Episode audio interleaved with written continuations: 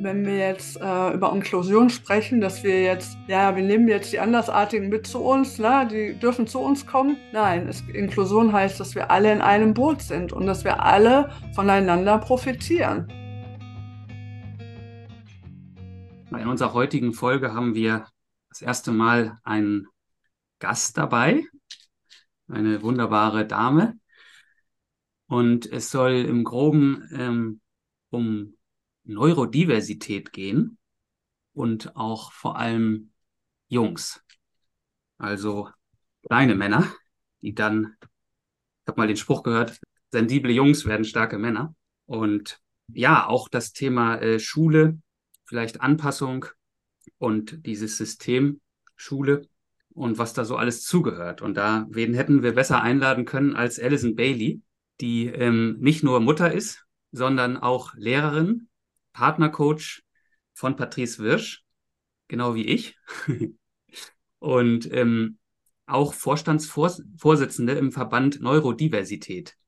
Also das heißt, das war wahrscheinlich nur ein äh, kurzer Abschnitt von dem, was Alison gleich noch äh, da ergänzen kann. Also auf jeden Fall erstmal herzlich willkommen hier bei uns, Alison, und erzähl doch nochmal etwas über dich, wie du auch zu diesem Thema Neurodiversität vielleicht gekommen bist oder was so deine Erfahrungen da sind. Auch von mir noch herzlich willkommen, Alison. Ja, danke. Ich freue mich auch dabei zu sein. Das ist für mich auch eine ganz neue Erfahrung, so einen Podcast zu, zu führen und ähm, freue mich da über das Thema, was mir sehr am Herzen liegt, zu sprechen. Und ähm, ja, das Thema Neurosensitivität ist ähm, ja als erstes um mein Leben gekommen über ähm, meine Kinder, also mein ähm, ältesten Sohn als erstes ist mir erst aufgefallen, dass er eben ja eine besondere Sensitivität äh, aufweist und dann erst im zweiten Schritt habe ich dann gemerkt, ja, okay, vielleicht kommt das dann auch von mir. Und ähm, ja, und durch meinen zweiten Sohn bin ich letztendlich über The das Thema Neurodiversität im breiteren Sinne gekommen. Und ähm, Neurodiversität beschreibt ja letztendlich unsere neurologische Vielfalt, man könnte auch sagen innere Vielfalt oder auch menschliche Vielfalt, die unsere gesamte ja, Menschheit beschreibt, dass wir nicht alle die gleichen Gehirnstrukturen haben. Es gibt einen Bereich, einen Normbereich, der, ähm, in dem sich ja, ich sag mal, 50 bis 60 Prozent der Menschen befinden. Sie haben ähnliche Gehirnstrukturen, dann gibt es, wie eben bei der Normalverteilung, gibt es abweichenden Bereich. Und das ist die Neurodivergenz oder neurodivergente Menschen. Und neurodivergente Menschen zeichnen, zeigen sich zum Beispiel durch eine erhöhte Wahrnehmungsfähigkeit aus, die Neurosensitivität. Also man kann sowohl erhöht neurosensitiv sein oder ähm, geringer. Äh, Sensitivität aufweisen.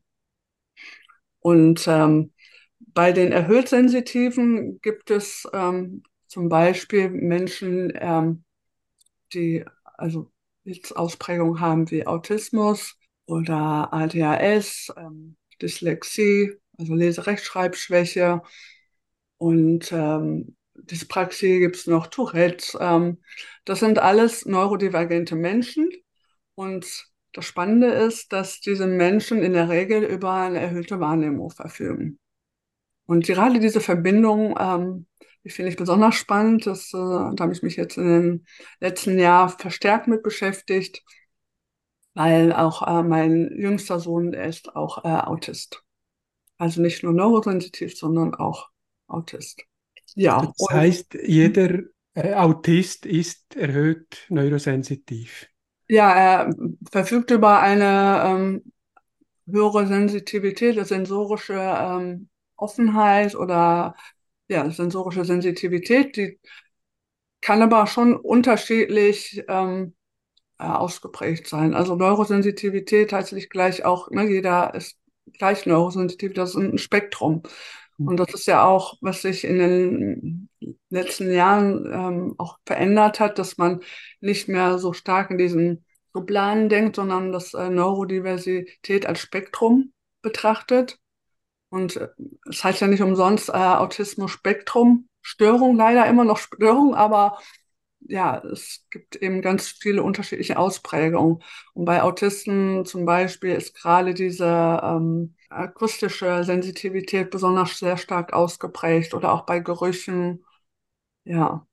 Ja, genau, das finde ich spannend, weil du deutest ja jetzt an, dass diese neurodivergenten Menschen einfach gewisse inhärente sozusagen Stärken ja haben. Also äh, ob das Kreativität ist, ob das, wie du eben schon sensorische Fähigkeiten angesprochen hast. Und ich habe mal über Neurodiversität gelesen. Ähm, ich glaube in einem äh, Post von dir, dass Neurodiversität eigentlich ein anderes Wort für Menschlichkeit ist. Und das hast du jetzt ja auch eigentlich beschrieben, ähm, dieses Spektrum. Und mir fällt auf, dass in unserer Gesellschaft eben häufig, ähm, gerade wenn wir eben dann vielleicht später auch zu Jungs konkret kommen, eben diese Etiketten auch vergeben werden. Label, ähm, von wegen, du bist eigentlich, du hast ein Syndrom, ne? du hast, du hast eigentlich eine Störung und das müssen wir irgendwie wegtherapieren oder da, da müssen wir mit dir, du musst in Behandlung, so. Aber das ist ja so einfach dann auch nicht zu sehen irgendwo, oder? Also. Ja, das Thema Diagnosen finde ich auch sehr spannend weil ja mein hochsensitiver älterer Sohn, der hat ja keine Diagnose, während mein jüngerer Sohn hat eine Diagnose und ähm, und das ist schon äh, macht schon einen Unterschied aus, wie ich eben auch mit äh, in der Schule auch damit auftrete. Also bei Neurosensitivität habe ich schon ähm, mit den Lehrern auch so drüber gesprochen und versucht so zu erklären, während bei Diagnose ist es dann in dem Sinne klar. Aber es gibt ja immer zwei Seiten der Medaille. Es gibt ja dann diesen stigmatisierenden Effekt, dass man, ja, okay, ne, man hat so ein Stereotyp im Kopf und äh, erwartet die und die Eigenschaften. Und ähm, das zum Beispiel auch gerade bei meinem Sohn, der ja eigentlich nicht sofort diesen Stereotyp erweckt. Also viele sagen ja so, oh, hätte ich jetzt nicht so gedacht. Ja, und dass ich dann quasi erklären muss, warum er äh, doch ein Autist ist oder was seine Andersartigkeit äh, ausmacht. Ja, und dass es dann eben ne, zu sehr in die eine Richtung gedacht wird und diese anderen, ja, Vorteile oder Ressourcen, die man hat, die erscheinen jetzt erstmal nicht. Und das ist ja eben in unserem Schulsystem sind diese Fähigkeiten leider häufig nicht so stark gefragt. Oder eben bei mir, das, also beziehungsweise bei uns, war es schon in der kind im Kindergarten, dass äh, meine Jungs in dem Sinne aufgefallen sind, dass sie irgendwie anders sind. Und ich hatte immer so den Eindruck, dass, dass es halt eher so problematisierend war. Ja, die sind anders, da muss man jetzt irgendwie was tun, man muss ja irgendwie fördern und, äh, und dieses, ja, Gefühl so, ja, ich musste mich so ein bisschen dafür rechtfertigen, dass ich jetzt ähm, mein, meine Jungs jetzt, sag ich mal, ähm, was tue, sonst wären die ähm, ihr Leben lang, äh, ich sag mal nicht glücklich oder so, als jetzt im schlimmsten Sinne, aber und ich habe eigentlich immer gedacht, ja, okay, die sind anders, dann lass sie doch mal sein. So. Ja, im Nachhinein äh, hilft mir schon, ähm, jetzt zu wissen, warum sie anders sind. Das ist ja eben auch der Vorteil von, ich sag mal, Diagnosen auch wenn jetzt natürlich die Neurosensitivität keine offizielle Diagnose ist, aber es ist ja schon eine Art Label.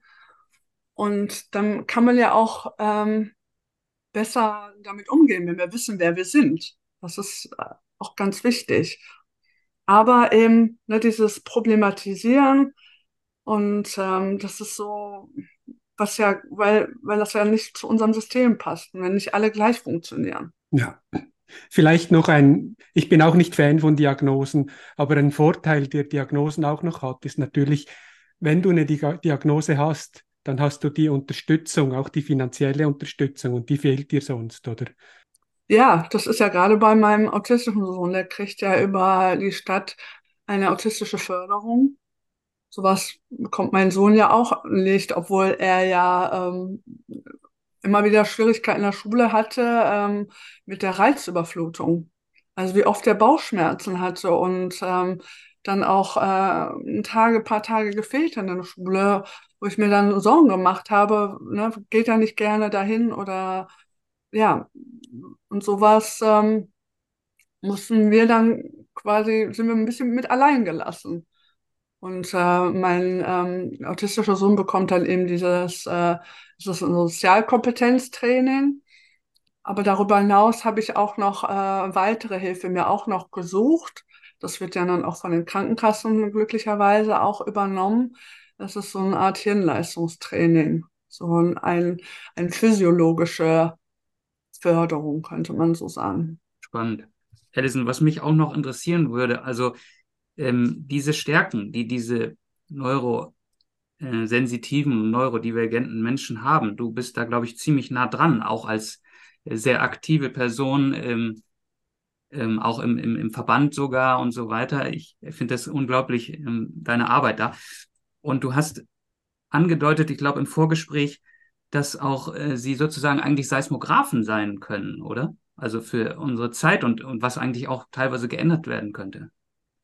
Ja, im Moment scheint so vieles im Umbruch so zu sein, äh, gerade im Bereich Schule zum einen natürlich durch den Lehrkräftemangel, äh, Lehrkräftemangel, der jetzt so vorherrscht, aber man hört ja immer wieder, ah ja, ne, es gibt immer mehr ähm, Diagnosen und auch gerade seit Corona, dass da mehr Auffälligkeiten zutage treten und ähm, ja, und also für mich, ich, ich sehe immer was Gutes im Schlechten und dass es immer mehr Auffälligkeiten gibt, ähm, ist für mich so ein Anlass zu fragen, ja, warum?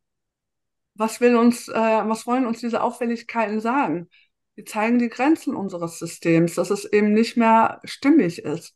Es passt nicht äh, zu unserer Gesellschaft. Wir wollen auf der einen Seite ähm, Kreativität, also kreative Köpfe, ähm, ähm, die starke, ähm, unabhängige Leute, aber unser System äh, zieht gerade eben äh, eher gehorsame Menschen an, die sich halt äh, einem System unterordnen. Und das ist, also das ist als, als Lehrerin, was ich auch persönlich auch immer so spüre an diesem erdrückenden System. Also es gibt nicht ohne Grund ähm, arbeite ich auch nicht Vollzeit in diesem Beruf, weil ich das einfach, äh, diese Unstimmigkeit nicht so ertragen kann, auf, auch aufgrund meiner erhöhten Sensitivität auch. Ja, ich habe die Hoffnung aber, dass ähm, wir das als Chance jetzt so sehen. Also es wird immer mehr thematisiert und ähm, dass wir da auch die Ressourcen auch nutzen, äh, also unsere, ja, ich sag mal, anderes, anderesartiges Denken, unsere Kreativität, auch dieses Thinking out of the box, gerade im Zusammenhang ja auch mit KI. Gerade weil ne, immer klarer wird, ne, dieses reine auswendig lernen, dafür hm, brauchen, also dafür, das ist ja nicht das, was uns Menschen als Stärke ausmacht, sondern unsere ähm, Kreativität oder auch eben diese empathischen Fähigkeiten, ähm, ja, also die, es macht viel mehr aus, nur das können wir noch nicht mit KI in dem Sinne nachbilden. Und deswegen sollten wir gerade jetzt die Chance nutzen, auf diese Stärken äh, mehr zu achten und das in, in Schulen auch ähm, mehr zu, zu unterstützen. Ich glaube, gerade dieses Ausschließende ne, von eben diesen Andersartigen, die aber große Stärken auch mit sich bringen und Seismographen vielleicht sind, genauso wie es ja auch mit den Sensiblen und Sensitiven in gewisser Weise in dieser Gesellschaft, die haben es ja auch äh, noch nicht so einfach, wenn sie sich nicht in sich stärken und mit an sich arbeiten und in ihre Kraft kommen, ähm, müssen wir ja immer, dürfen wir immer mehr hin in dieses Inklusive, ne? Oder in dieses Out of the Box, was du gerade angesprochen hast. Ne? Ähm, und auch gerade ja, was vielleicht Jungs angeht, ne? Also ähm, dieses System, ähm, das habe ich manchmal das Gefühl, dass das liegt uns auch nicht. Ne? Also ähm, vielleicht brauchen wir auch mehr Bewegung oder mehr, ne? Also ein bisschen was, was dieses System so eigentlich kaum bietet. Ja, also man muss ja schon ne, darauf aufmerksam machen, wenn man jetzt in Grundschulen geht, dass die meisten Lehrer oder äh, Lehrerinnen sind. Ja, eben. Und mm, wer fällt meistens dann eher auf? Das sind ja eher die Jungs, die ja ähm, mit ADHS oder Autismus auffallen. Heute weiß man ja, dass es nicht ein Jungsproblem ist, in dem Sinne, also Problem in Anführungsstrichen, sondern ähm, dass es genauso viele Mädchen auch gibt. ordnen dann eher zu einem ADS-Syndrom eher, eher zu, ähm, die dann halt eher verträumt sind. Aber ähm, ja, das hat vermutlich eher damit zu tun, dass die Mädchen sich ähm, sehr lernen, schneller in dem Sinne anzupassen. Und Jungs, gerade was du ja gesagt hast, auch mit dem Bewegungsdrang, dadurch auch mehr auffallen, schneller. Also ich denke, dass diese körperliche Komponente da gerade bei Jungs äh, ganz äh, besonders wichtig ist. Also nicht, das heißt nicht, dass Mädchen sich auch nicht bewegen sollen, aber ähm, ja, das macht sich einfach schneller, glaube ich, äh, bemerkbar bei, bei den Jungs. Und ähm, das ist auch was, was mir besonders auch im Herzen liegt, weil ähm, gerade, ich hatte ja vorhin gesagt, von diesem Hirnleistungstraining, da geht es nicht darum, dass man äh, nur irgendwelche Denkübungen macht, sondern äh, es ist sehr, sehr physisch. Es geht dann gerade darum, zum Beispiel auch die Körpermitte zu stärken solche Übungen, ne, wie Liegestütze und ähm, Sit-ups. Und äh, dass das für, für unser Wohlbefinden ganz äh, wichtig ist. Und äh, abgesehen davon, dass es auch für sein ähm, Selbstbewusstsein auch jetzt, dass er jetzt 40 Liegestütze machen kann, kann ähm, hat für ihn auch äh, ja, ganz viel Wert. Aber ähm, es sind auch so andere ähm, Übungen, die jetzt zum Beispiel die Konzentration fördern, sowas wie Schielen und ähm, ja die Verbindung von ne, beiden Gehirnhälften und ähm, Bedeutung auch von frühkindlichen Reflexen, die ja bei vielen Menschen, auch bei Erwachsenen, nicht abgebaut werden, weil die einfach nicht genug Bewegungserfahrung sammeln. Also man muss bestimmte Bewegungserfahrungen sammeln, damit diese äh, frühkindlichen Reflexe abgebaut werden können. Und äh, ja, und, und unsere Gesellschaft ähm, hat sich auch gerade leider auch im Freizeitbereich so verändert, dass eben sehr viel mit Medien beschäftigt wird, gerade auch bei dann bei den Jungs, die ja sehr viel dann vor dem Bildschirm sitzen oder ne, zocken. Also da ist ja noch mehr bei Jungs als bei Mädchen. Und obwohl die ja gerade die ja ne, dieses äh, Kräftemessen ja gerade brauchen und dieses äh, ne, Austoben und es ist dann kein Wunder, dass wir ähm, Auffälligkeiten haben. Und da muss man ja noch nicht mal stark ausgeprägt im Spektrum sein. Deswegen sind ja sehr viele, ähm, ja, können sehr viele Kinder davon profitieren. Also ich sag mal, die, die meisten, wenn wir mehr Bewegung in, in Schule reinbringen. Also nicht nur die jetzt mit einer Diagnose. Also haben wir auch ein bisschen ein Dilemma, so wie du jetzt sagst, in der Schule ist schon die Anpassung ist wichtig, dass du so bist wie die anderen, dass du schön ins Kästchen reinpackst. Und auf der anderen Seite wollen oder brauchen wir Erwachsene, die kreativ sind, die out of the box denken, die, die äh, das große Ganze sehen. Also da haben wir ein Riesendilemma. Ja. Was machen wir jetzt damit? Ja, auf jeden Fall. Das äh, sehe ich als eine unserer größten Dilemma. Das, ähm, das hat ja auch was mit unseren Grundbedürfnissen zu tun dass wir zum einen das Bedürfnis nach Anpassung haben, dass wir uns zugehörig fühlen, weil wir können nicht alleine überleben. Und dann wiederum unser Bedürfnis nach Individualität, unser Selbstverwirklichen, unseren eigenen Weg zu gehen. Ja, das wird halt in, in Schule ähm, nicht wirklich gut ausgeglichen, ne? sondern es wird dann ja mehr auf äh, Richtung auf Anpassung gedrillt und ähm, ja, und die einen schaffen das, sich mehr anzupassen als, als die anderen. Also, ähm, wie ich ja vorhin schon gesagt habe, bei meinem Sohn, der ja in dem Sinne so nicht stark auffällig ist, also in der Schule, äh, er wäre jetzt wahrscheinlich auch gar nicht, er hätte die Diagnose nicht bekommen, wenn jetzt nicht äh, Corona-Pandemie gewesen wäre und wir zu Hause Schwierigkeiten gehabt hat, weil in der Schule hat er ja sehr gut funktioniert, in Anführungsstrichen. Also man spricht ja dann häufig auch von High-Functioning Autisten. Ähm, und ähm, wo ich ja zuerst gedacht habe, ja, ne, ich habe zwar einen Sohn, der äh, Autist ist, aber er ist ja schließlich High Functioning. Also in dem Sinne, ich habe jetzt kein Problemkind. Und ja, auch inzwischen benutze ich diesen Begriff gar nicht gerne, weil das ist für mich auch äh, ja auch mit einer Kehrseite einfach verbunden, dass äh, dieses High Functioning ja letztendlich äh, eine Anpassungsleistung ist. Also er, er weiß, was von ihm gefordert wird in der Schule und ähm, er will ja auch nicht negativ auffallen. Er will ja Teil der Klasse sein. Und, äh, und dafür ja, opfert er dann in dem Sinne seine Eigenarten, die äh, unterdrückt er und, und die werden dann, äh, also das lässt er dann halt zu Hause dann wiederum raus. Ja, also er muss ja dann eben das wieder rauslassen. Mhm. Diesen äh, Frust, sag ich mal, den er da nicht also ausleben kann.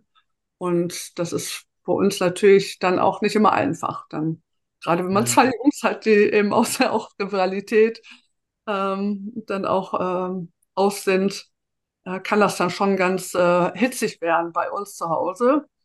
Aber ähm, ja, ich, ich sehe auch das Positive daran, weil äh, er fühlt sich ja so weit zu Hause sicher, dass er das halt rauslassen kann. Und diese psychologische Sicherheit, die wird leider in der Schule nicht gegeben. Ne?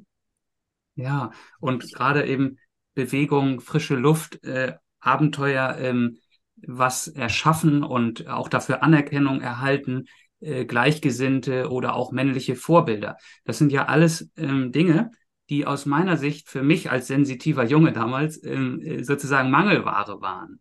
Ne? Also ähm, es, es, es bewegt mich sehr, wie du das beschreibst, ähm, so mit auch als du als Lehrerin und ähm, sozusagen Frau der Zukunft für mich. Ähm, und weil diese Anpassung, die ich auch extrem damals beschrieben, äh, betrieben habe, ich weiß nicht, Philipp, wie es bei dir zum Beispiel war, ähm, die hat ja einen Preis auch. Ne? Also Anpassung ist ja dieses zweischneidige Schwert. Einerseits ist es eine menschliche Stärke, durch Anpassung auch ne, über, zu überleben und, und, und an Situationen, Gegebenheiten flexibel zu sein. Aber andererseits sich selber dadurch zu verleugnen vielleicht oder zu sehr in, in diese Box rein zu passen, sich zu zwängen, das hat ja alles seinen Preis irgendwie. Ne? Ja, das ist schon so. Das mit, mit der Anpassung war, war bei mir auch ein, ein Riesenthema. Das Anpassen, das gemocht werden äh, und dadurch sich selber verleugnen. Und irgendwann wird dann die Differenz zwischen dem, was man eigentlich darstellt und dem, was man ist, wird immer größer. Und das braucht immer mehr und mehr Energie. Und das kann dann durchaus auch in Depression, in Sucht oder wie auch immer en äh, enden. Und Folge 4 haben wir auch darüber gesprochen. In der Folge, wo ich vor allem über mein, meinen Weg erzählt habe, die, das Thema Sucht. Eben, das war, das war auch für mich ein Riesenthema, ja. Ja, also viele psychische Erkrankungen lassen sich letztendlich auf diese ja, Anpassungsstörungen in dem Sinne zurückführen. Also es ist, ähm, also ich sag mal gerade so Depression, Ängste, ähm, auch so was wie Borderline, ähm, höre ich jetzt auch immer mehr, das, weil das ist auch so ein diffuses Krankheitsbild, ähm, dass das letztendlich Komorbiditäten sind, also Begleiterscheinungen oder Folgeerscheinungen, die äh, aufgrund ja ähm, von was anderem also entstanden sind. Ich meine, wenn man jahrelang ne, quasi ähm, wichtige Bedürfnisse unterdrückt oder die nicht erfüllt werden, ist doch klar, dass es eher ja irgendwelche Auswirkungen auf uns hat, wenn wir uns quasi verstellen müssen die ganze Zeit. Also ich habe ja immer ähm, die Hoffnung, dass dadurch, dass mein Sohn ja so früh diese Diagnose bekommen hat, dass er eben da äh, souverän mit umgeht. Gerade auch am Anfang äh, ist er total locker damit umgegangen und ähm, wir haben ihn ja immer gestärkt und immer gesagt, ja, ne, ähm, dass er ähm, ne, einfach anders ist, eine andere Art und Weise hat und dass das überhaupt nicht gewertet haben. Aber wir merken jetzt, dass ähm, er das von sich aus jetzt so macht, immer mehr. Je älter jetzt wird, so, ne, ist jetzt vorpubertär, also ist jetzt zehn Jahre alt und ähm, für ihn ja auch immer wichtiger ist, ne, äh, auch irgendwo cool zu sein und dazu zu gehören. Und ähm, das ist, sehe ich als, als, als nächste große Herausforderung, dass er da für sich einen guten Weg findet und äh, lernt zu sich zu stehen, dass äh, ne, er seine Selbst ähm, Selbstkompetenz oder Selbstbewusstsein so weit entwickelt, dass er eben nicht ähm, ja, seine Bedürfnisse da unterdrückt. Also ich habe gestern ähm, Elternabend hatten wir gehabt und ähm, er hat ja zwei äh, neue Lehrerinnen jetzt, Lehrerinnen, ähm, die aber sehr offen äh, für das Thema sind und auch gerade sogar aktuell eine Fortbildung äh, auch ähm, zu Autismus machen. Und sie ähm, hatten noch nicht die Info, dass er äh, Autist ist, aber ähm, sie wussten jetzt, warum sie jetzt diese ähm, Fortbildung bei ihnen angeboten worden ist.